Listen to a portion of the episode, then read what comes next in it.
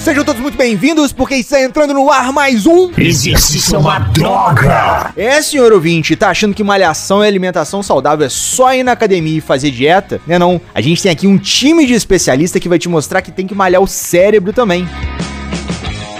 Prenda uma respiração porque o cara chegou. Seja muito bem-vindo, Luiz Lima. Terminou o sonho do Hexa na cobrança dos pênaltis. E o cara mais bem-humorado desse time, seja muito bem-vindo, Rafael Rezende. Quem é que sobe? E o cabeça da turma, seja muito bem-vindo, Thiago Peçanha. E vai se criando um clima terrível no podcast Exercício é uma droga. Esse episódio foi produzido com o apoio da AstraZeneca. No programa de hoje temos aqui Danilo Reis. Ele que é graduado em Educação Física pela Universidade Federal de Juiz de Fora, mestre em Educação Física pela UFJF e doutor em Ciência do Movimento Humano no Centro de Ciência da Saúde e Esporte na Universidade do Estado de Santa Catarina e é professor adjunto na Universidade Federal de Juiz de Fora no campus Governador Valadares. Seja muito bem-vindo, Danilo. Lá vem ele de novo, virou parceiro. E temos também Tadeu Gaspareto, ele que é graduado em Educação Física pela Universidade Federal de Juiz de Fora, mestre em Gestão Empresarial do Esporte pela Universidade de Vigo, na Espanha, e também doutor em Educação e Esporte, Saúde e Economia do Esporte pela mesma instituição. É professor associado e pesquisador na High School of Economics, na Rússia. Atualmente é docente na Leeds Beckett University, na Inglaterra. Seja muito bem-vindo, Tadeu. Pode isso, Anal. Eu sou o Felipe do Carmo, aumente o som, porque tem muito conteúdo novo chegando para te mostrar que fazer exercício é uma droga!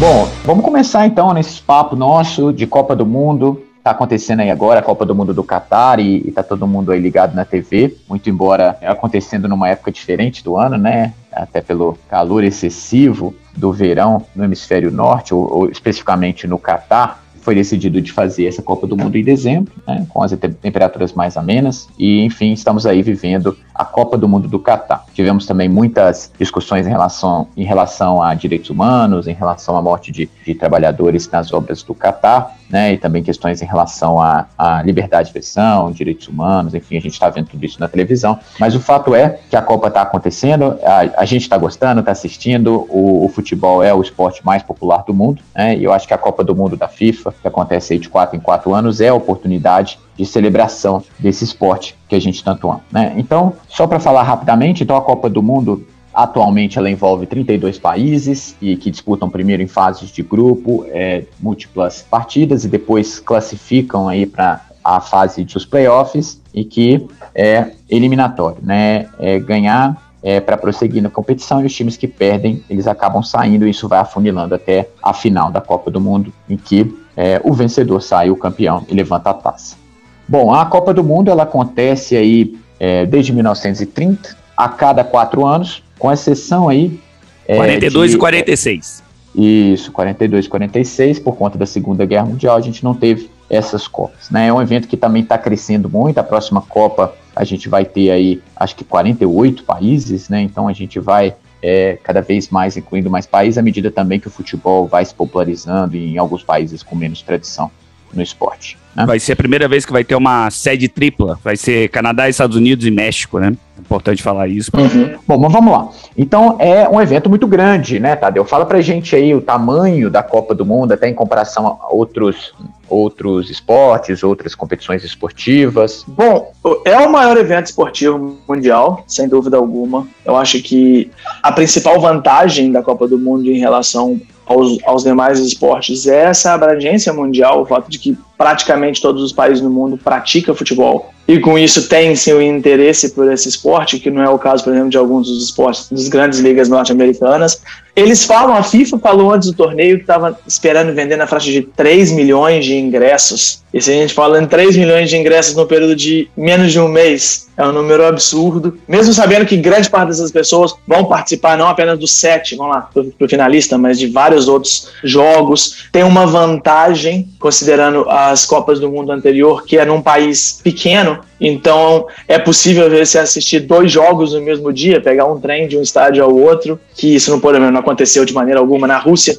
Você pegava um dia de viagem de trem de um lugar para o outro. Só um parêntese aí, inclusive, é, o Tadeu estava na Rússia na última Copa e é, então conhece também meio que de dentro um pouco, né? É, é, assim, tivemos também no Brasil em 2014, né? Mas eu acho que você viveu bastante a Copa da Rússia, né? Então você também consegue dar um pouco da dimensão da competição do ponto de vista do próprio torcedor, né? Sim, eu tava lá. Eu, eu tinha chegado na Rússia em 2018. Então eu cheguei alguns meses antes da Copa, não esperava ir, muito menos participar do Mundial e, deu, e tive a sorte de estar lá é um evento único. Tipo, no Brasil eu não tive uma chance, eu fui, acho que se não me engano, um ou dois jogos apenas. Na Rússia, sim, eu acompanhei bastante o Brasil. E é um evento único, no sentido de que é gente de todo lugar do mundo, incluindo pessoas que nem estão na Copa do Mundo, por exemplo, Estados Unidos na Copa passada. Posso até estar equivocado, mas acho que foi o país o maior, o maior, ou um dos três maiores países que comprou ingresso e a seleção norte-americana nem participava da Copa de 2018. Então mostra essa,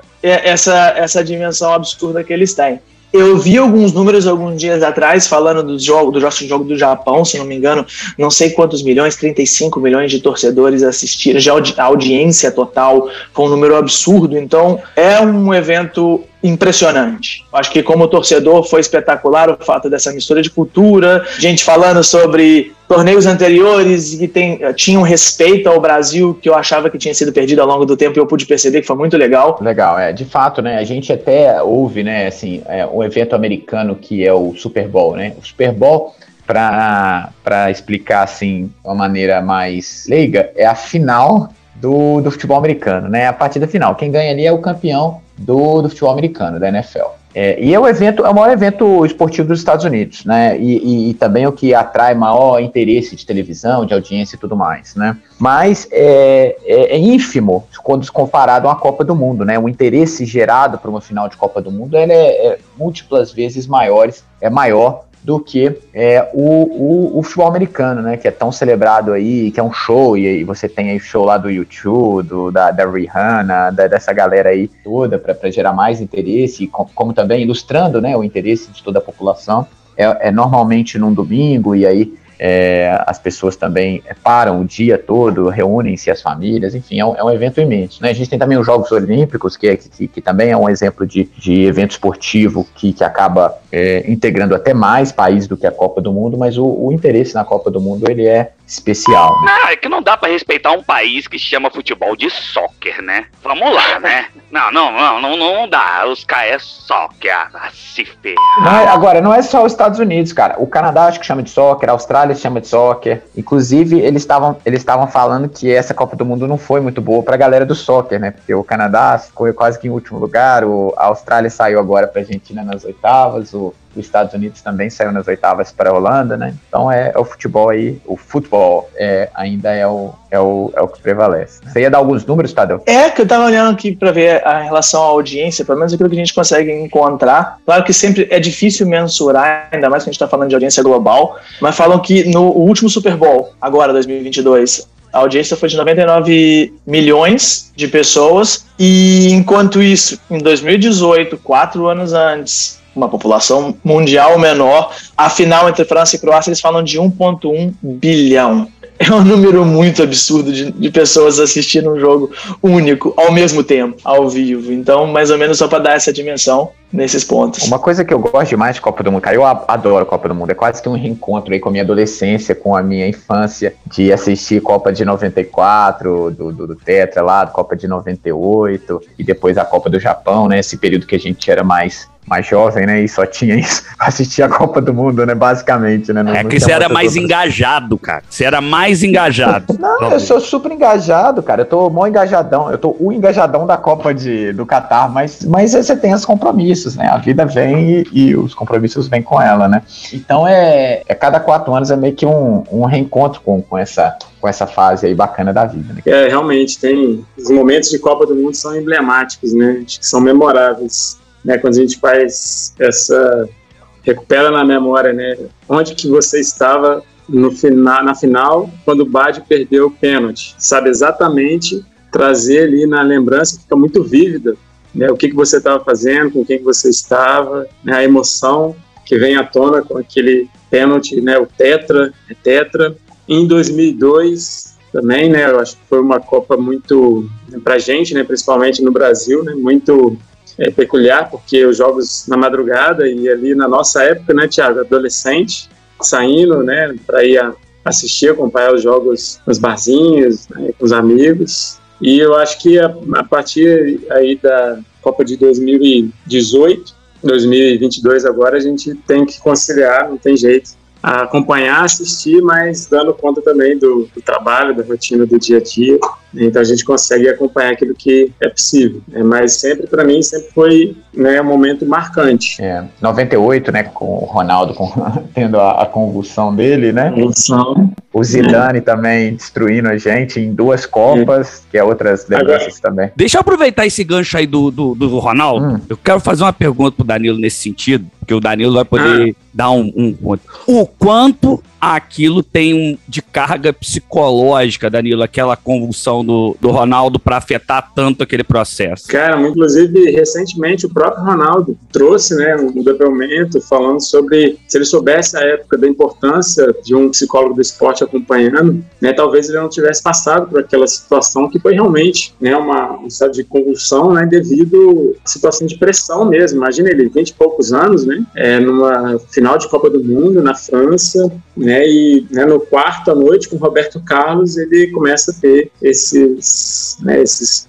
é, lapsos e, e momentos de, de muito estresse. Né? A partir dali foi uma tentativa de recuperar, ver se ele estava bem de saúde, né? se ele corria risco de morte. E aí todo aquele processo para até fazer com que ele jogasse, mas com certeza ali sem condições é, físicas mesmo, né, para conseguir né, ter o seu melhor desempenho. E aí veio aquele fatídico, né? Claro, teve neto ali da França também, mas a gente teve um impacto muito grande com o nosso melhor, melhor atleta ali em 98, é, passando por essa situação. Cara, hoje, e aí, na minha memória, a memória da gente, ela falha a gente às vezes, né? Era, era isso. Ronaldo machucou, então por isso que a gente perdeu. Porque a gente sempre perde por algum motivo nosso, não quer porque o outro é o melhor, né? Aí, rapaz, eu tava vendo um vídeo hoje do Zidane naquele jogo de 98, porque a gente se lembra dos gols de cabeça. É. Eles falam assim, ah, é realmente talvez um erro ali defensivo e tudo mais. Mas o que ele deitou e rolou naquele jogo, cara. Tem, tem uns lances. Tem um lance do, do Gino Baiano entrando, tipo assim, de,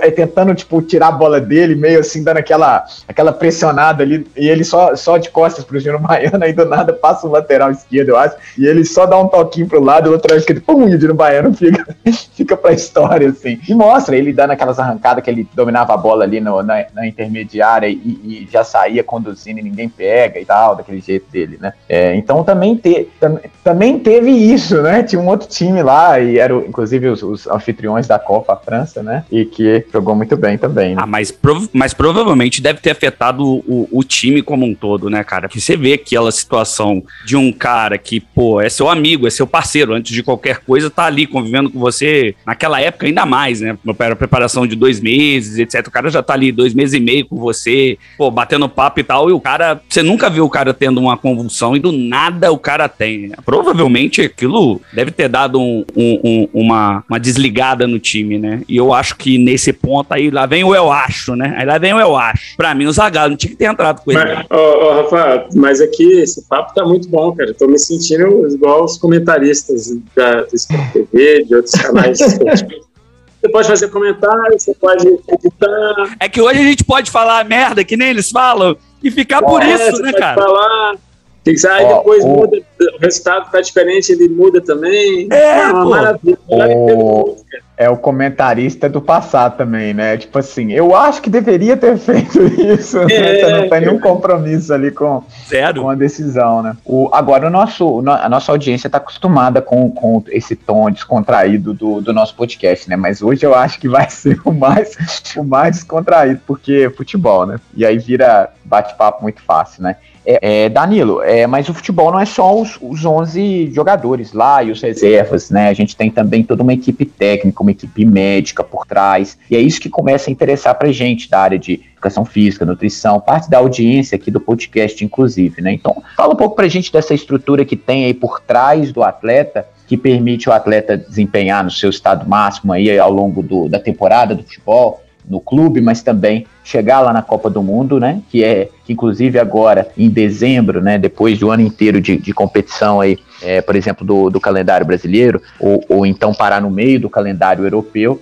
e, e chegar lá e desempenhar no seu, no seu melhor possível desempenho. Essa pergunta é muito boa para o Tadeu também é, trazer sua expertise, né? principalmente na, no trabalho que ele tem desenvolvido. Mas, o Thiago, né, hoje em dia realmente né, parece que é clichê falar, né, mas é, não tem jeito. Né, uma equipe que entende que ela faz parte do processo de rendimento e de alto rendimento, né, ela precisa né, dar conta de trazer contigo profissionais bem especializados que vão é, dar suporte, não só para os atletas, mas para o treinador, que ainda assim ele é o cérebro de toda a equipe, ele realmente é, é o principal tomador de decisões, né? tem a palavra final, mas ele precisa do suporte e das informações desses profissionais. Então, assim, é, equipes de, de sucesso que a gente tem acompanhado têm contado com diversos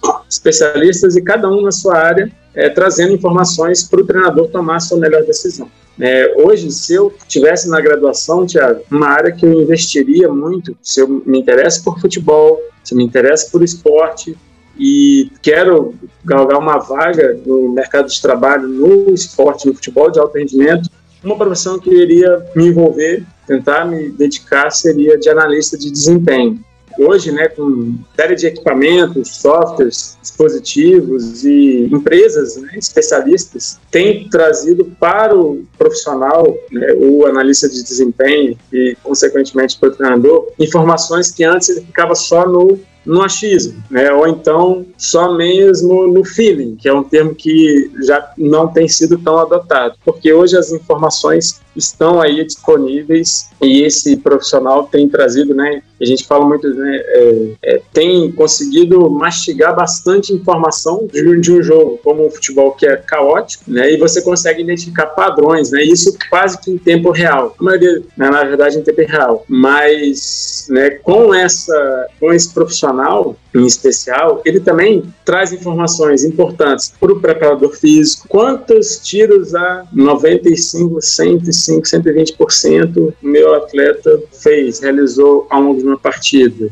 Né? Quanto tempo ele permaneceu deslocando em baixa intensidade? Quantas né, movimentos de salto, né, para de cabeça, etc.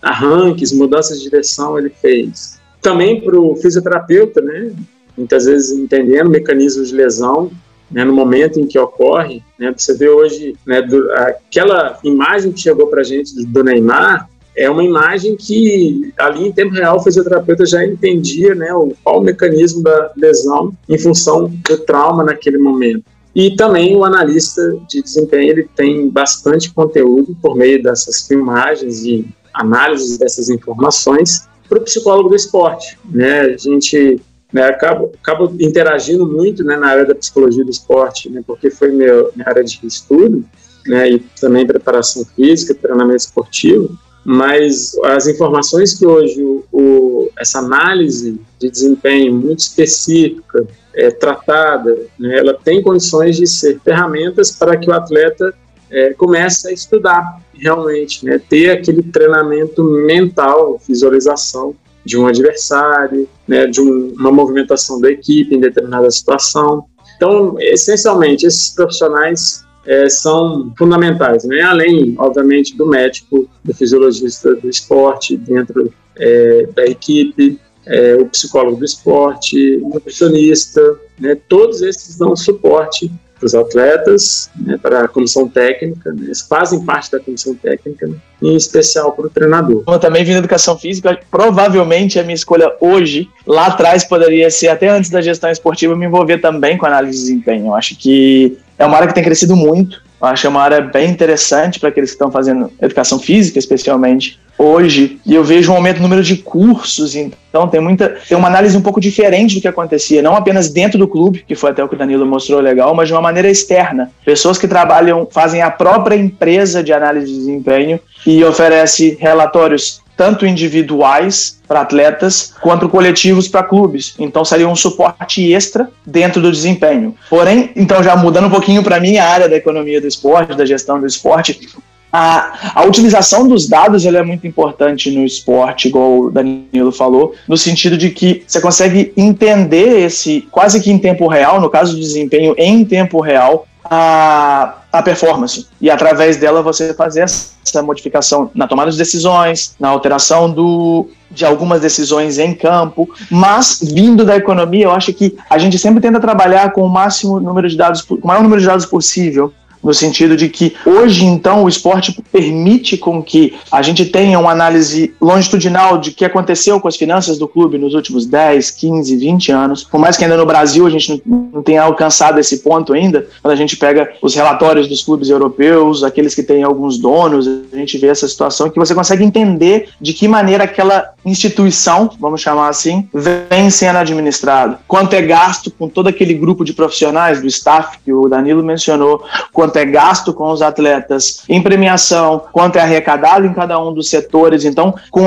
com essas informações, a gente tem uma capacidade de entender e saber o que precisa melhorar, como precisa melhorar, o quão bom ou quão ruim a gente está em relação aos outros clubes no mesmo campeonato ou aos outros clubes de um torneio continental. Então, eu acho que a utilização de dados é muito importante e que, para aqueles alunos de educação física, cabe um, um esforço por aprender um pouco mais a manusear tais dados, a entender um pouquinho mais de estatística, fazer algo um pouco extra do que os nossos cursos atualmente oferecem. É, eu acho que nesse ponto, o, o, o Tadeu, o, o, o que falta aí para os alunos talvez focarem mais é focar no estudo da parte de estatística, né? Que a gente sempre fica falando, pô, tem que estudar estatística, tem que isso, aí o aluno acha chato e etc. É, é, é uma forma de você hoje utilizar a estatística para o seu dia a dia.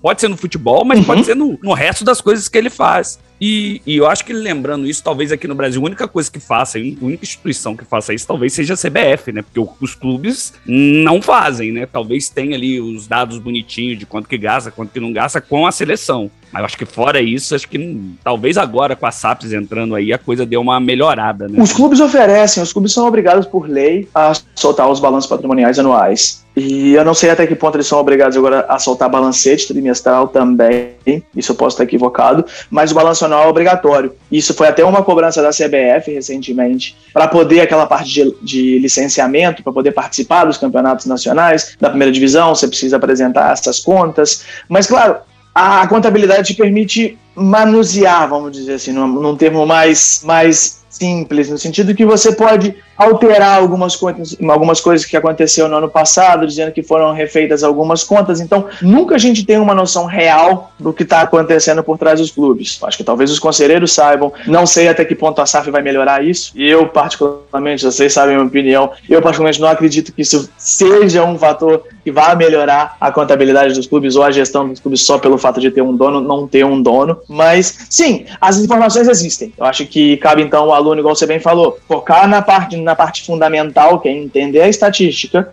e aplicar ela naquilo que for mais conveniente, seja, seja a performance, seja a parte econômica, seja a parte financeira, seja a parte estrutural, administrativa, qualquer uma delas. É, isso é fundamental.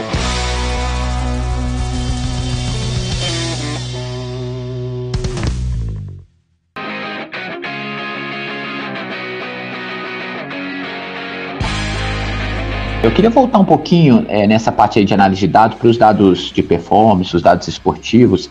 E aí eu estava vendo aqui, consultando aqui, é, tem uns clubes que inclusive usam isso muito para contratar jogadores, né? Então eles vão lá, tem uma base de dados enorme de jogadores e utilizam essas informações de desempenho para contratar. E aí eu estava lendo uns tempo atrás, e agora eu consultei aqui para frescar minha memória, tem um time aqui na Premier League, que é o Brentford, que é meio que é, 100% nisso. Então, ele, ele meio que usa o dado é, é, de uma maneira... Pragmática. Isso, pragmática. E, inclusive, assim, usando o dado é, em oposição a esse feeling que você estava falando antes, né? Então, a maior parte dos clubes, eles têm uma base de dados grande, mas ele tem também sistema de olheiros que vão lá, assistem os jogos, enfim. E o Brentford parece que está focando esse, esse, esse, aspecto da contratação ou, ou priorizando de uma maneira muito enfatizada é a questão do, do do algoritmo, né? Então, do, do computador, enfim, desse, desse banco de dados e, e desses sistemas que eles têm, né?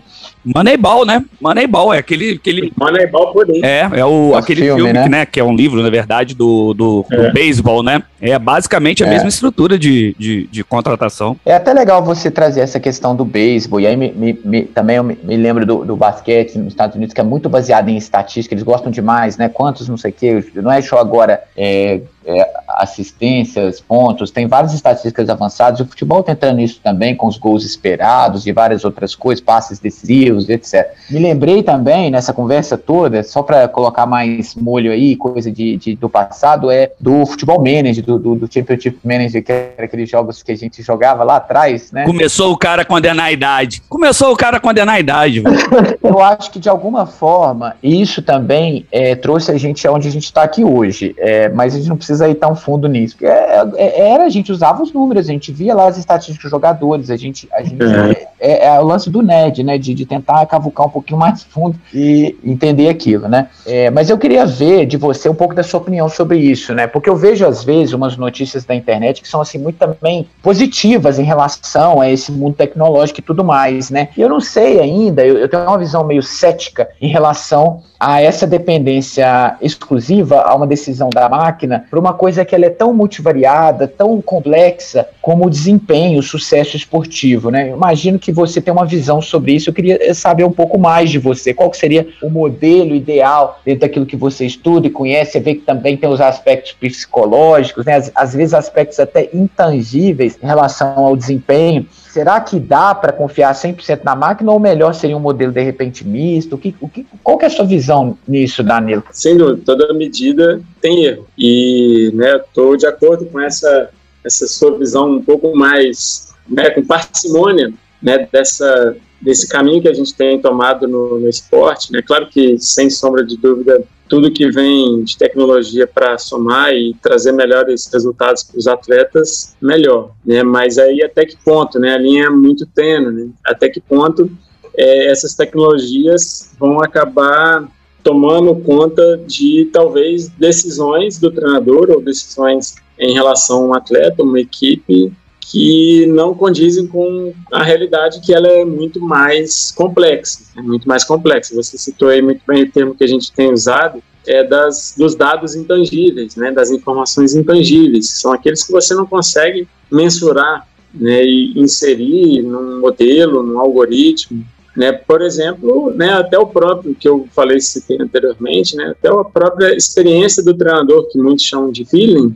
né, mas nada mais é do que a observação que ele tem sistematizada ao longo da sua experiência é, profissional. Então, é, essas informações, eu entendo que elas servem para te auxiliar, para complementar, né, para você ter elas e né, a decisão, a escolha, na verdade, a escolha ou do melhor atleta, ou a escolha da melhor forma de marcar um adversário, ou a escolha da melhor forma de se apresentar dentro de uma partida, não tem jeito, né? É papel humano, é papel do treinador aqui da comissão técnica e é o fator que mais mobiliza a gente no futebol, que é né, essa imprevisibilidade né, das ações. Né? Então, o esporte, o jogo do futebol tem ficado cada vez mais dinâmico, cada vez com maior intensidade, né, em função dessas, desses avanços, tanto nas ciências do esporte quanto da tecnologia, não muito distante, em Copas aí, década de 90,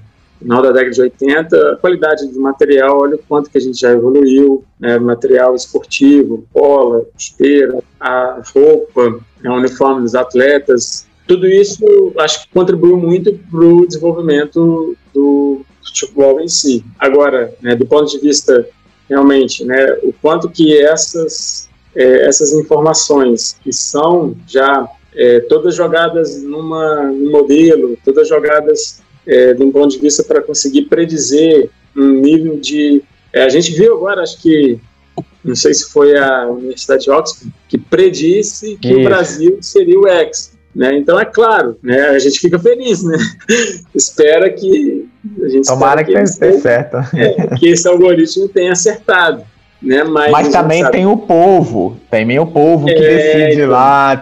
Cada, cada Copa do Mundo tem um, tem um animal, né, que decide quem vai ser o campeão, né? Ele só, ele só mostra e vai ter aquele viés de, de, de seleção lá que só vão mostrando os que vão acertando, né? Deixa, deixa eu aproveitar aqui e fazer uma. Aí você lembra quanto o Botafogo tá atrasado e ninguém respeita. É isso que você vai perguntar? Por Você que me respeita, você respeita John Textor, Thiago. Você, você, você baixa a sua bola e, e seu time não conseguiu fazer um ponto contra o meu esse ano, então é melhor você ficar quieto. Não vou discutir com você, não.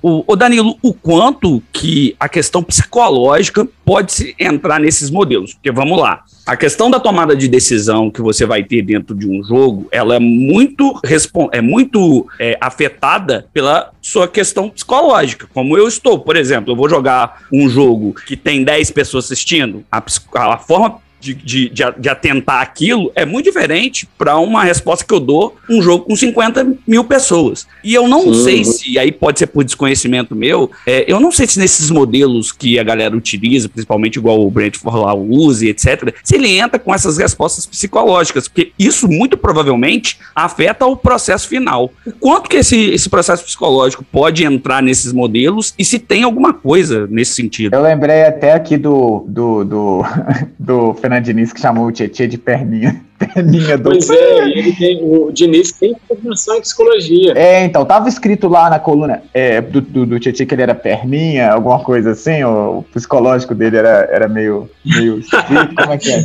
Boa, pois é, o Fernando Diniz tem formação em psicologia. né? Tá sabendo legal, né? imponderável, né? É, assim, boa. É, o Rafael, alguns trabalhos têm usado de forma objetiva, né, algumas medidas psicológicas, é, inclusive medidas fisiológicas, né? Tem, depois eu vou, tentar encontrar aqui um- uma referência que, que mostra, né, uma coincidência aí. Eu acho que o Thiago tem mais expertise que eu para falar sobre essas relações de sistema nervoso autônomo, né? Uma coincidência na variação da frequência cardíaca entre a equipe quando ela está atacando e a torcida, que eles têm chamado de congruência entre o torcedor, né, ou seja, quando ele está efusivo ali na expectativa de um lance, essa concordância com essa variação também da frequência cardíaca dos atletas, né, ou seja, varia na mesma sincronia. Além dessa situação que você colocou de pressão, né, que vai repercutir, entre outros fatores, na vantagem da casa, que tem sido muito investigado. Eu falei, tem um, um colega aqui, um amigo no departamento, que vem estudando isso, que é o Cristiano Diniz. É, situações que vão levar a né, desequilíbrio entre você jogar em casa ou jogar fora, jogar contra uma equipe né, competitiva assim como a sua, jogar com uma equipe que é favorita, é, jogar com um árbitro que é um pouco mais é, né, rigoroso em relação às marcações. É, com, né, tem investigações que mostram até quando você tem estádios em que a torcida fica muito próxima do campo ou fica distante. É, são variáveis que são inseridas em alguns modelos para entender como que funciona né, a, a, probabilidade de sucesso, probabilidade de uma equipe, né, ou probabilidade de insucesso. Distância entre um entre uma partida e outra, é, quantos quilômetros aquele aquela equipe ela vai percorrer é, entre um, um jogo e outro, são questões que alguns pesquisadores tentam cruzar para né, ver se faz sentido. Né? Aquelas perguntas que a gente tem, ah, é, será que num jogo, um exemplo, né, será que num jogo em que a equipe é favorita, né, e se ela toma um gol, qual é a chance dela virar, né, ou ela sofrer com essa, é, esse, esse gol em desvantagem, quanto que ela tem condições de reverter. Então, são questões que muitas vezes são perguntas que a gente faz do ponto de vista prático e já existem alguns estudos que têm avançado aí em modelos né, que tentam usar essas variáveis para é, conseguir responder se elas fazem ou não sentido. É, é porque eu tô perguntando isso. Pergunto isso agora sim, Thiago, porque eu vi acontecer com o meu time esse ano. O Botafogo jogar contra o Juventude em casa, perder o jogo, sair e jogar contra o Atlético Mineiro e ganhar o jogo, assim, com dois dias de diferença. E aí é um jogo em casa, um jogo fora de casa. Então, é porque no final das contas parece que é, se você estipula só como modelo que vem com, com esses, esses modelos, né? Fixos, de só olhar essa parte é, de números, parece que tira um pouco essa visão de que, olha, tem coisas ali, mas do jeito que você falou, então já existem coisas a serem feitas nesse sentido da parte psicológica. E eu acho que o, o, o, o, o Tadeu pode até complementar isso, né, Tadeu? Que eu acho que se tem alguma coisa nesse sentido aí. Não é, não exatamente, mas eu, eu concordo tudo com o Danilo estava falando. Eu acho que, voltando lá no início dessa questão dos modelos, tem dois pontos principais. Primeiro, é como o modelo é desenhado, e segundo, como o modelo é alimentado. Então, acho que nesse ponto que a gente está falando, depende muito de como esse modelo é alimentado. Eu acho que é o seguinte: se a gente está falando só do desempenho, para a gente poder saber quantas vezes o time A joga naquelas determinadas condições, a gente precisa de uma amostragem enorme para poder saber quantas vezes o Botafogo joga contra o Juventude em casa, com aqueles 11 ou 23 jogadores escalados para poder jogar. Então é muito difícil, vamos dizer, prever. Então até por isso que acaba que no futebol a gente fala de probabilidade, a gente fala de probabilidades, elas são muito amplas. Aí você comentou, o Brasil no estudo de Oxford é o, é o favorito do, da, da, Copa do Mundo. De fato é. Eu tenho alguns amigos também que fazem modelos preditivos com futebol e, o, e em todos eles, pelo menos até todos aqueles que eu vi, o Brasil é o favorito. Só que quando a gente pega e, inverte a probabilidade, a gente vê uma realidade muito maior no sentido, sei lá, o Brasil está tido como favorito de 20%. 20, 21, 22% como favorito ganhar o Mundial. Isso significa que em 80% das vezes o Brasil não vai ganhar. Exato. Então, mesmo sendo o favorito, ele continua sendo muito mais improvável ganhar do que ganhar. Então é uma coisa, é uma coisa muito complexa até de entender e de pensar nessa, nesse sentido, mas é verdade. Qualquer um pode ganhar. Tá aqui agora, a Espanha está jogando com o Marrocos, foram para prorrogação. Sabe se lá vai acontecer? Não temos gol, o Golden Goal mais, que aumentaria ainda essa, essa questão de incerteza, mas a, o Marrocos pode ganhar, sendo completamente não o favorito num jogo desse. Mas aí, voltando na questão de alimentar o sistema, é, existem sim vários clubes que tentam traçar um perfil, um perfil psicológico do atleta, só que aí, é, eles, eles conseguem traçar um perfil razoavelmente bom quando eles têm o atleta no clube, onde eles, podem, onde eles podem ver o dia a dia, ver como ele reage em grupo, individual, com bola, sem bola, em determinadas condições, jogando em casa, jogando fora, jogando com pressão, com todos os, todos os critérios que o Danilo mencionou. Mas aí, aí a gente entra na parte mais difícil, talvez, seja de futebol, que é na parte da contratação que aí cai no mesmo problema da amostragem, que a gente vê o atleta jogando o número X de jogos, a gente fala, sei lá, 60 jogos por ano, 75 num campeonato lotado, igual num ano lotado no futebol brasileiro, mas ainda assim a gente precisa de, sei lá, 10 anos para ter 500, 600 pontos. É difícil, é muito complicado a gente saber como cada ser humano vai reagir, como cada atleta vai reagir nessas condições. Então, aí tem, tem gente que tenta acompanhar os treinos dentro de, quando é possível para poder tentar absorver essas coisas, mas ainda também tem um, um como eu vou dizer, um imprevisível de que é como o atleta reage quando ele também sai das condições onde ele se encontra para uma completamente diferente. Quer, sei lá, sair do seu Botafogo, do Fluminense, do São Paulo e cair no Real Madrid. Como ele reage? O jogo grande lá entre favorito e azarão é muito diferente de um jogo no Brasil entre favorito e azarão. Então é. acaba que a dificuldade dos modelos aí neles entram muito na questão de desempenho mesmo, porque eles tentam ver dentro dessas coisas mais traçáveis, onde eles têm 50, 60, 70 pontos por temporada. Mas é muito difícil. Eu falo que a vantagem do Big Data hoje é que eles estão conseguindo traçar, às vezes, um maior número de variáveis que a gente aqui nem consegue, porque eles não. A literatura não reporta. Quem está quem tá tendo acesso a essas informações é quem está trabalhando no clube, uma consultoria toda, mas já tem muita gente tentando fazer legal. Cara, olha, antes, antes de, de, de falar aí do modelo do Brentford, tá faltando a gente jogar um jargão do Galvão Bueno aqui no, na conversa, né, velho?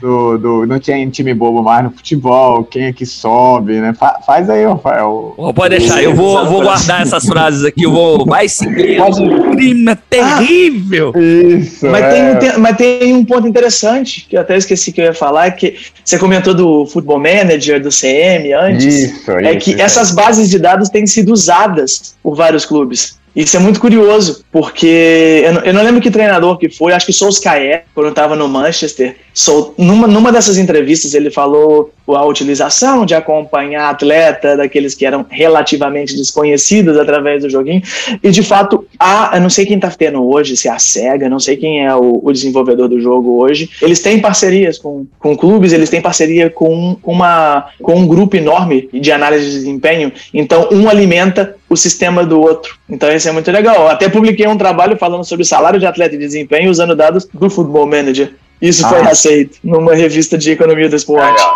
vai vendo aí. Tem também o Cartola. Quem brinca de Cartola já também chega lá, viu? os Ah, não, não, não. Esse ano eu quero falar sobre Cartola, Cartola e Rafael, nossa. Sempre Lanterna. é muito Meu fraco. ele é irmão, muito é fraco. inacreditável. Ó, agora, vou, vou te falar, Entendi. agora, palpites da Copa. Tô lá brigando primeiro, segundo, tô, tô cabeça a cabeça, rodada a rodada, primeiro, segundo. Cartola não dá. Mas, mas, mas por que que é isso? São mais variáveis ali que ele. Não é, é porque não tem um Botafogo lá, cara. Ele acha sempre, ele tem esse viés aí de seleção do time dele do Cartola. Pode É. olhar, toda vez tem uns três É, jogadores do Botafogo, cara. O ano que eu fui melhor no Cartola foi o ano que o Botafogo caiu. Os anos que o Botafogo cai, eu vou melhor no, no Cartola. Esse Aqui, ano, Mas, ó, esse ano foi isso. Eu, eu botava o Botafogo, o jogador do Botafogo contra o Juventude em casa. Qual é a chance? Qual é a chance? Me diz. não, não, você tá falando aí, cara, mas você coloca o jogador do Botafogo contra o Palmeiras fora de casa também. Não tem, não tem com Já fiz isso, Goleiro já fiz É, goleiro. Já fiz isso, É. já fiz isso. Assumo. Você, você não consegue. Ele sempre perdia lá também no nosso, no nosso laboratório, Danilo. É, ele é realmente ele, ele não é bom nessas coisas.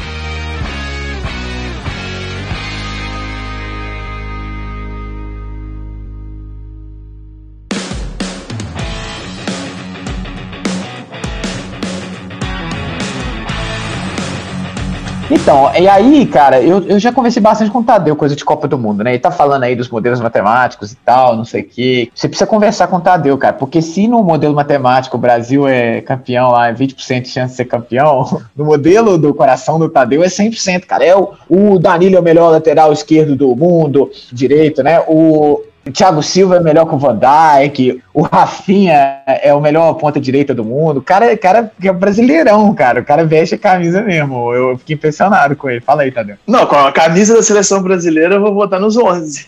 Não tô apostando nada, não tô, não tô estudando nada, tô só assistindo e apoiando. Não, eu, eu, eu, eu, tô no grupo que acredita que o Brasil é favorito, tô principalmente no grupo maior que acredita que o Brasil pode e deve ser campeão.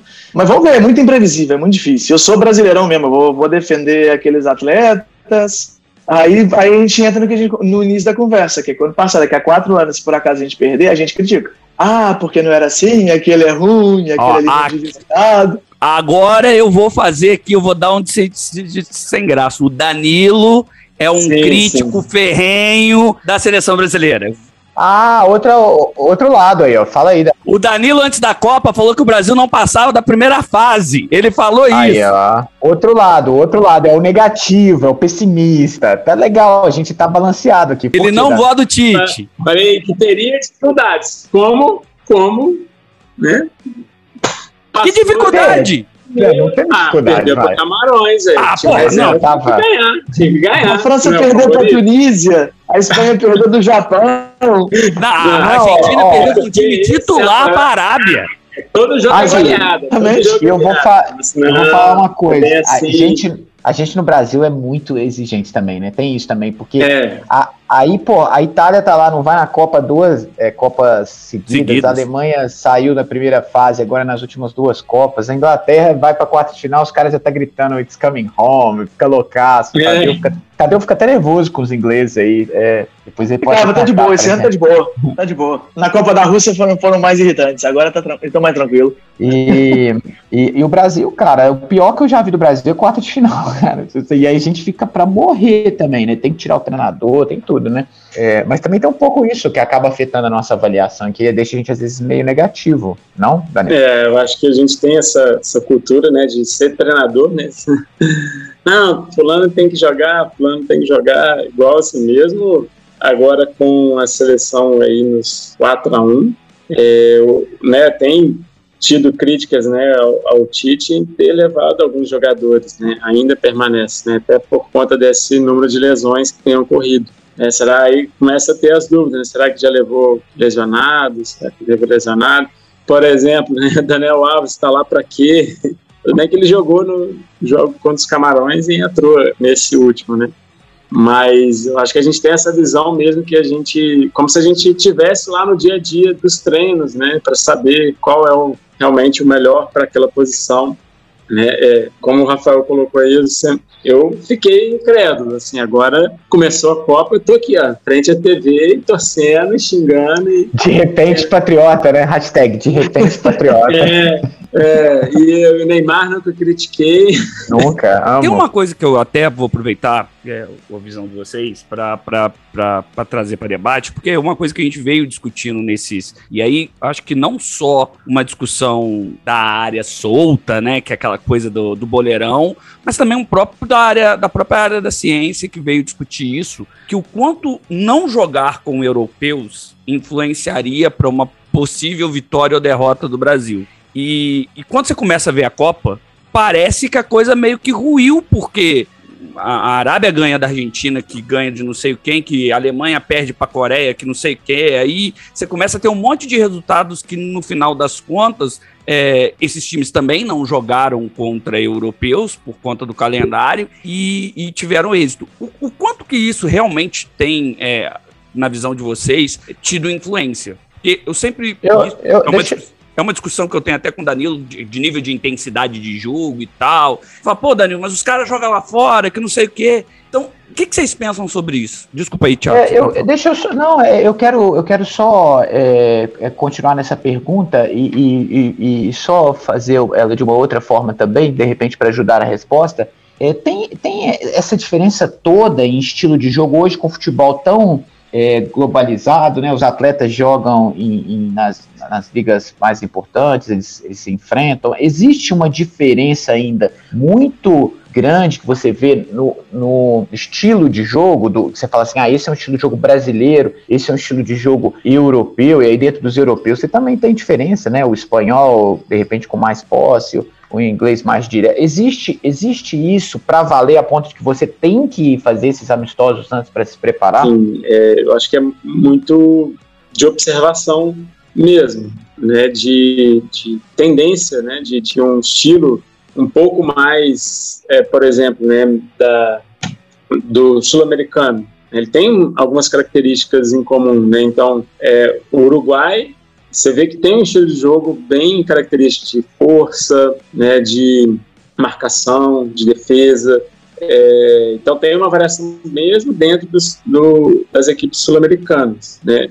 Aí, de novo, né, não sou a melhor pessoa para trazer, ah, não, é, é muito evidente é, essas diferenças, né? É, mas acho que, né, concordo, tem, tem algumas, em funções, inclusive, de é, atletas que não são naturais daquele país têm jogado para, por exemplo, para outras seleções, né? É, mas eu ainda vejo uma diferença, uma importância de você ter, né, entender um pouco mais é, de como cada equipe ali se porta. Né? Eu acho que é o seguinte: o jogar contra os europeus seria interessante jogar contra os principais times, pelo fato de enfrentar aquela seleção e entender mais ou menos como cada uma joga.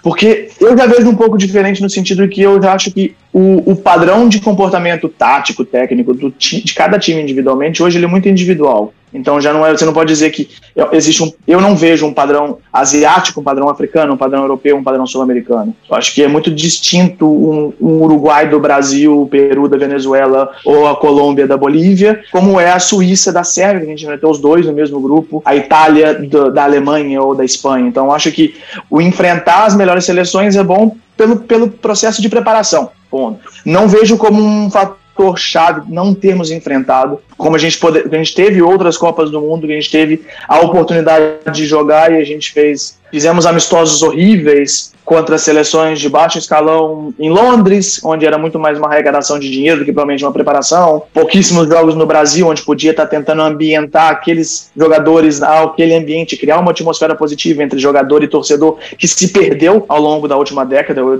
eu poderia falar assim. Então acho que é ruim não ter jogado porque a gente não enfrentou a Espanha, não enfrentou a Alemanha, não enfrentou a França, principalmente, não enfrentou a Inglaterra, principalmente. Mas eu não vejo como o maior problema. A amostragem também é pequena, a gente, sei lá, falou quatro anos aí, a gente deixou de uhum. jogar três ou quatro jogos nesse período enorme. Então não é uma coisa assim tão significativa, eu acredito. Eu acho que a gente jogou contra boas seleções africanas, boas seleções asiáticas, tivemos bom desempenho, acho que foi uma coisa que até deu suporte a- ao que o Tite acreditava, de que o sistema está funcionando, o time está jogando bem, o desempenho foi bom. A nossa vitória agora, numas oitavas de final contra a Coreia, foi bem até muito bem parecida com o amistoso que a gente teve contra eles. A menos de um não mês. só o resultado, exatamente, não só o resultado, como o desempenho, sabe? A facilidade de quebra de linha, de jogo pela lateral e depois infiltração, foi uma coisa muito parecida, meio que a gente replicou o que foi treinado.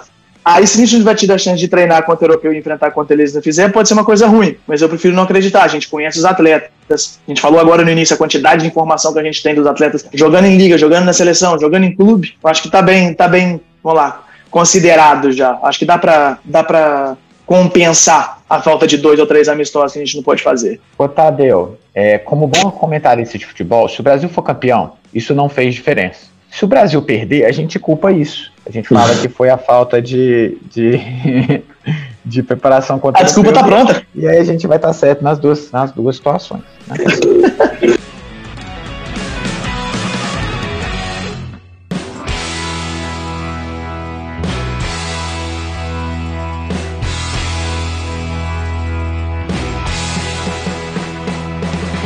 bom, a gente falou aí é, de futebol, é, mas de uma maneira muito.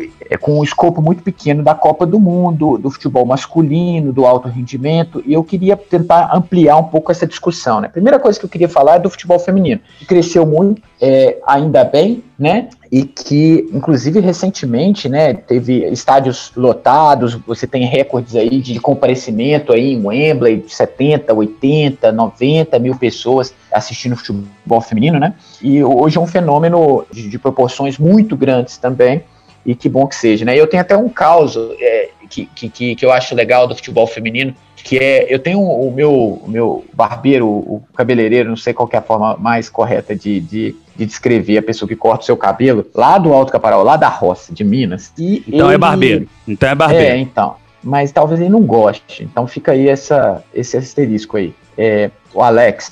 Ele tava lá cortando meu cabelo. E eu gosto de cortar o cabelo lá porque cabe- cortar cabelo em Libras, cara, é caro. E aí, então, toda vez que eu tenho a chance de correlacionar a minha ida com o Brasil com a minha cortada de cabelo, eu faço. Até mesmo eu gosto porque- do Alex. Até mesmo porque ele vai cortar hectares, né? Ele não vai cortar um cabelo, né? Ele vai cortar hectares. Com o tamanho da sua cabeça, fica hectares, né? Aí é bem complicado mesmo. E graças a Deus não se cobra pela área, né? Porque se fosse assim, eu ia pagar muito mais.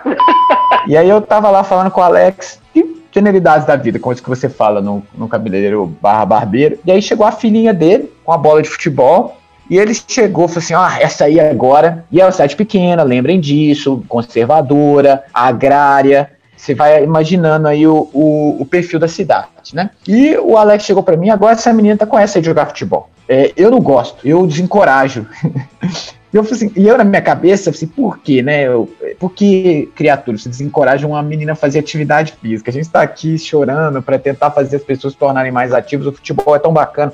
E, e também toda a questão do movimento, de propiciar a menina uma cultura do movimento, tudo isso que a gente sabe que é bom. Só tem coisa boa aí. E aí eu, eu, eu perguntei assim, mas por quê?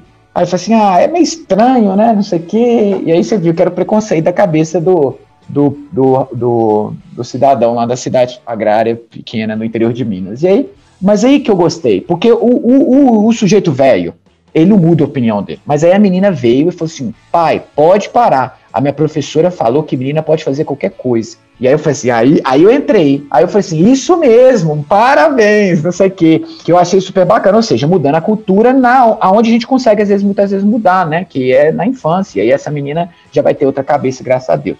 Pois bem, é só uma história, mas eu queria que o Danilo e o, o Tadeu falassem um pouco desse crescimento do futebol feminino, é, que, que acontece aí mundo afora. Né? A, gente viu uma, a gente viu aí uma Eurocopa que a Inglaterra ganhou e que, enfim, o futebol de fato voltou para casa, né? eles gostam de falar it's coming home, graças a Deus voltou por meio do futebol feminino, que a gente continua secando o masculino por esses lados daqui. E o, qual que é a visão deles aí nesse processo aí de crescimento desse futebol feminino? A gente está vendo esse aumento absurdo que está acontecendo no futebol feminino, que é extremamente positivo. Primeiro, para esse lado de atividade física que você falou, acho que o desenvolvimento da elite tem consequência na base. Então, é uma menina de uma cidade pequena, no interior do Brasil, que falou: Eu quero jogar futebol e vou jogar. Mas olhando por esse lado business, é muito claro que nesses, sei lá, talvez 10 anos, eu não acompanhei muito, eu acho que até um erro meu em relação, como torcedor e principalmente como pesquisador, tenho feito um trabalho recente agora sobre o futebol feminino, mas a gente tem visto esse aumento gradativo da audiência, mas não apenas a audiência, mas das pessoas indo ao estádio, no caso do futebol brasileiro, por exemplo, os clubes foram obrigados a ter futebol feminino, então faz com que fosse não um incentivo apenas, foi como se fosse uma obrigação para poder incentivar essa, essa prática e essa performance. E com isso faz com que toda essa indústria se desenvolva. É interessante ver que, como você falou, a Inglaterra trouxe o futebol de volta para casa. Existem países que já têm o futebol feminino, se não como predominante em relação ao masculino, com um nível muito parecido. Eu acho que os Estados Unidos, sim, o futebol feminino é muito mais forte do que o futebol masculino, é muito mais presente nas escolas pela prática é, feminina do que masculina. E os países do norte também. Suécia, Finlândia, Noruega, são países que tiveram resultados esportivos nos últimos anos, têm ligas fortes. Então é muito interessante ver que o Brasil começa a melhorar, a Libertadores da América começa a ser transmitida, a Supercopa da Espanha teve, se não me engano, um recorde de público esse ano, no ano passado, o que eles chamam aqui de Superliga Inglesa, que seria o futebol feminino. Então tem crescido muito. Eu acho que então a gente volta lá no início da nossa conversa que a gente estava falando de desempenho, de analista de desempenho, de cargos futuros profissionais de educação física, do esporte. É um ambiente extremamente interessante de entrar. Muito interessante pelo fato de que nesse processo evolutivo Pessoas que talvez vejam como o futebol masculino super, super lotado, pode ter a chance de transferir esse conhecimento, entender as peculiaridades e ajudar a desenvolver esse esporte, no caso o futebol, para a prática feminina. É, até mesmo porque, só, só para complementar, Thiago, e, e, o Tadeu falou muito do, do, do, do, futebol europeu, mas esse ano, os dois maiores recordes foram esse ano no futebol brasileiro feminino também. Na final agora, entre Corinthians e Inter, se eu não tô, se eu não errado, que tanto no, no, jogo de ida quanto no jogo de volta teve mais de 40 mil pessoas nos dois jogos. E outra, né? A gente fala muito aí, o FIFA, o próprio FIFA, agora esse ano, o FIFA 23, a capa é uma mulher também, né? Porque não tinha. Era sempre o Cristiano Ronaldo, o Mbappé, o Neymar, e esse ano eles dividiram a capa. Você tem o, os torneios femininos mais presentes dentro do jogo. É, é, é, uma mudança de mercado também que começa a afetar outros mercados, né? Não só o mercado do futebol, mas já passa a extrapolar outros mercados. Eu queria emendar uma coisa que o, que o Tadeu falou e, e emendar uma pergunta para o Danilo, que é a questão das peculiaridades, né? Então, assim, para o profissional lá, voltando, né? Abriu uma, mais vagas, né? Isso é ótimo. E, inclusive, se você tem visão negativa de futebol feminino e está ouvindo a gente, muda, porque do ponto de vista mercadológico, como o Tadeu está falando, também é interessante, abrem-se mais vagas para trabalho, né, de nutricionistas, profissionais de educação física. Agora, o futebol feminino, é, quer dizer, você se aprimorar no futebol feminino não é basicamente você pegar o seu conhecimento Muito lá bom. de fisiologia, de uhum. treinamento, uhum. enfim, e transferir para a mulher. Tem as tais peculiaridades que o Tadeu estava uhum. falando. Né? E aí eu queria estender é, para o Danilo justamente isso. Então, quais são as peculiaridades, que na verdade são muitas, né? Quais são os aspectos que devem ser levados em consideração quando você faz esse, esse processo de transferir do futebol masculino para o feminino, ou então já começar uma carreira se preparando para atender as demandas do futebol feminino. Muito bom, Thiago. É, acho que, do ponto de vista mercadológico, concordo com o Tadeu, é, são portas que estão se abrindo, né, estruturando para o futebol feminino no país, em outros países.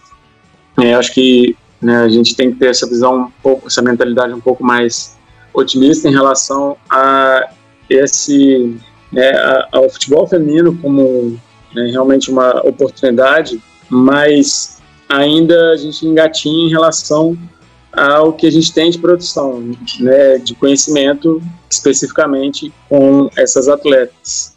É, então, assim, é, como você falou, não dá para a gente pegar num pacote e adaptar aquilo que já tem de conhecimento é, já consolidado no, no masculino e colocar e adaptar para o feminino, que não é a mesma coisa.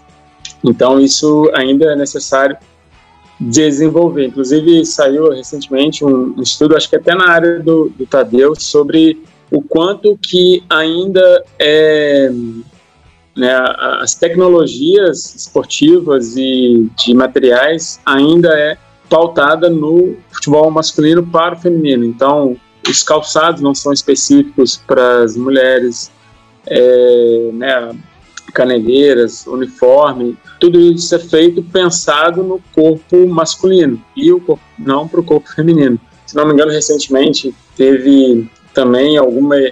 É, não deveria ter sido notícia, né, mas virou, né, acho que uma equipe aí na Inglaterra mudou o uniforme da, da sua equipe para que elas se sentissem mais confortáveis jogando é, e treinando.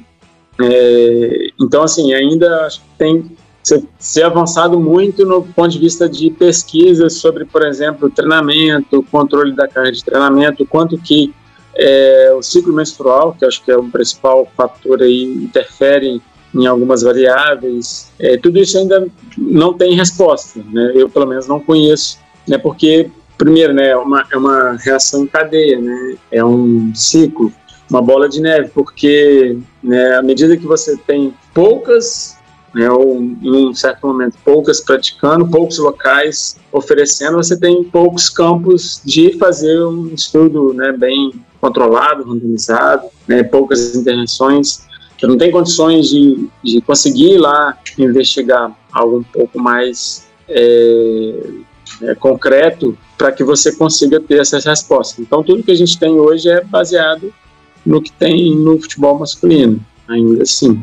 Né, recentemente eu orientei uma aluna de TCC que ela foi investigar Uh, o objetivo dela foi investigar os aspectos psicológicos no futebol feminino. Aí, comparando com o masculino, claro, muito distante ainda, pouca opção em relação à psicologia do esporte.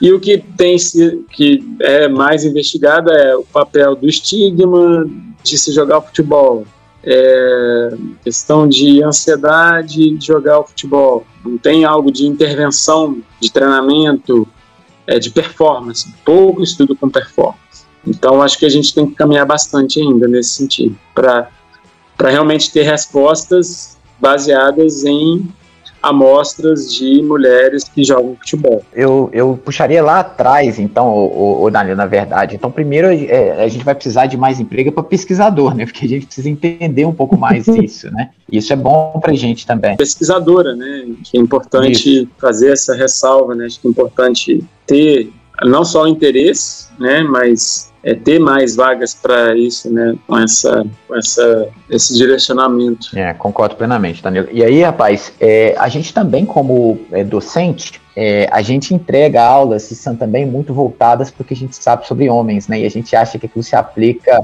independente do, do sexo e do gênero aí, né? E aí, é, essa semana, eu tenho uma, uma professora aqui no nosso departamento, que é a, a Kirsty Elliott Sale, que a especialidade dela é trabalhar com questão de psicologia e, e performance em mulheres, e nutrição também. Ela é uma pesquisadora muito conhecida no mundo afora aí. E aí a gente chamou ela para dar uma aula na nossa disciplina de fisiologia do exercício sobre fisiologia da mulher e o desempenho esportivo, desempenho físico, mais voltado para ainda sem treinamento, mais da fisiologia.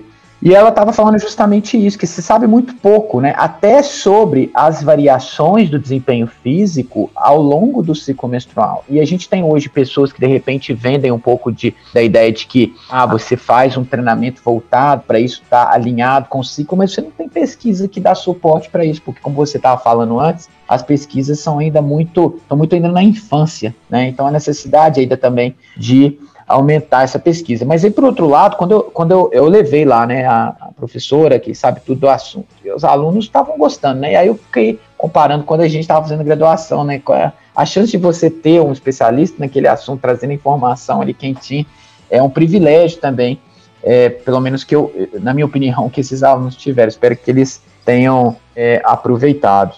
Então é uma área em crescimento aí é, para pesquisadores também em ciências do esporte. Não apenas na, na, ciência do esporte, eu acho que nessa parte da, da economia, da gestão do esporte também ainda inicia-se, só que a gente, já, a gente já vê algum tipo de trabalho sendo publicado nessa área. Eu até ia comentar, fazendo link, então, meio que a economia com a psicologia, então, já falando sobre uma economia, da, uma psicologia econômica, vamos dizer assim, que existem alguns trabalhos onde compararam a resposta de homens e mulheres em, em, em em condições idênticas ou semelhantes e viram quem desempenha melhor sob pressão, por exemplo. No caso de um trabalho esse foi publicado, em 2017 a 2018, que analisou quando o, a, a, taxa de acerto no segundo sa saque no tênis, então sai um pouquinho do futebol que a gente estava falando hoje, mas vendo que as mulheres tendiam a sacar melhor do que os homens naquela, naquele ambiente de pressão. Então, dava um, um pequeno indício, um primeiro indício de que as mulheres poderiam reagir melhor à pressão em ambientes esportivos de alta competitividade, que eu acho muito interessante. E então, falta um pouco, então, ver isso no futebol. A gente está vendo que o futebol feminino está tá crescendo, mas existe muito pouco. Dentro da minha área, dentro da área de economia e gestão do esporte, a gente vê muito analisando a demanda, analisando os preços, analisando os salários, mas acho que existem questões muito mais amplas que se vai se comparar a gêneros do que simplesmente dizer o que faz as pessoas irem assistir um jogo de mulher e assistir um jogo de homem. Acho que tem muita coisa por trás. Eu até estava orientando uma aluna na Rússia antes de mudar para cá. O trabalho está até agora sob revisão, que a gente tenta entender como as mulheres e como os homens reagem em função à dispersão salarial quando os salários são muito iguais dentro do, dentro do plantel, ou quando existe uma diferença muito grande entre o que mais ganha e o que menos ganha. E o que a gente pode ver é que existe um comportamento oposto entre mulheres e homens. Então existe uma tem uma chance de ser muita coisa pesquisada ainda. Eu acho que é uma área de pesquisa bem interessante de trabalho, obviamente também. De ter o seu trabalho financiado também, Tadeu. Acho que vai ter uns grants aí, alguma coisa pra gente aí nessa área, cara. Então, vai de olho aí também. Pois é.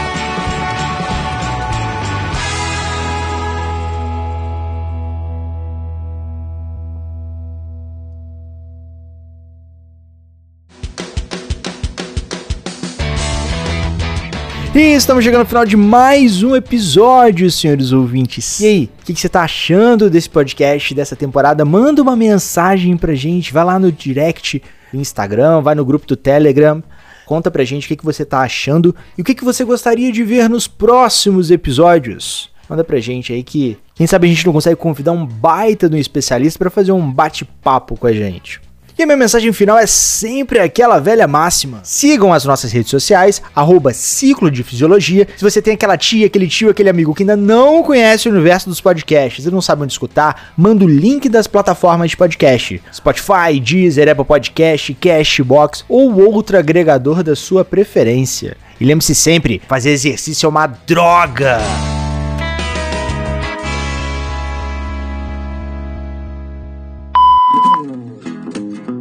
Duas coisas que eu queria falar, só que eu não sei como que encaixar. Um, e, e relacionado ao, é, assim, ao futebol como atividade física. E aí, cara, tem duas coisas. Um, dois projetos que acontecem aqui na minha instituição. Um com concussão, com o negócio de cabeceada, o efeito disso. E parece que, que, são, que é um tópico quente aí da UEFA, da FIFA, eles querem investigar, até limitar o número de cabeceadas. Tem, cara, inclusive, é, regra para limitar o número de cabeceadas aqui nos treinos da Premier League. Eu nunca tinha ouvido falar disso, cara que pesquisa que veio me falar disso.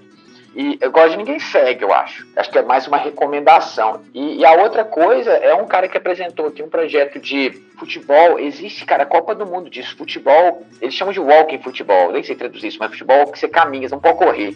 Tem regra, tem confederações e tem agora o campeonato Copa do Mundo disso.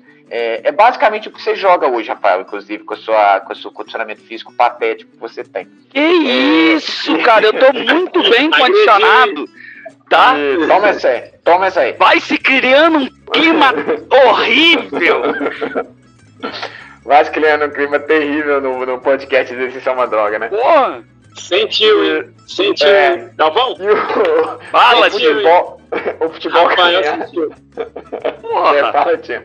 O, o, futebol de caminhada trazendo uma série de benefícios também. Pô, porque é uma atividade física, né? Mas aí você mistura essa questão lúdica do futebol, que é bacana. Cara, eu, eu acho. Eu conheço o cara que gerencia esse walk futebol aqui no Brasil. É um, é um cara que trabalha na Unip, por incrível que pareça. Ele. Por que por incrível que pareça? Porque você falou, eu, eu nunca tinha ouvido falar, ele falou isso pra mim. Caras que trabalham na Unip não cara. podem ter envolvimento com Mas ele não é, ele não é treinador, ele não é professor de futebol, ele é professor de recreação, nada a ver. Ele é especialista em churrasco, né? É, ele, ele, já tá acostumado com aquelas peladas lá dos tiozão que só caminha mesmo e só depois Exato. vai pra Exato. Pra, pra, comer uma carne e tomar uma cervejinha, né? Eu falei isso com o cara aqui.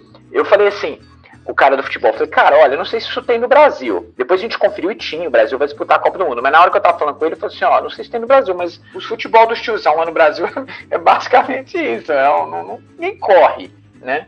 É mais um, um trotezinho no máximo mesmo, né? Bom, fica aí pro Felipe colocar no final do, do episódio, Felipe, essa observação aí do Walking Futebol. É, como que a gente pode progredir agora para fechar? É,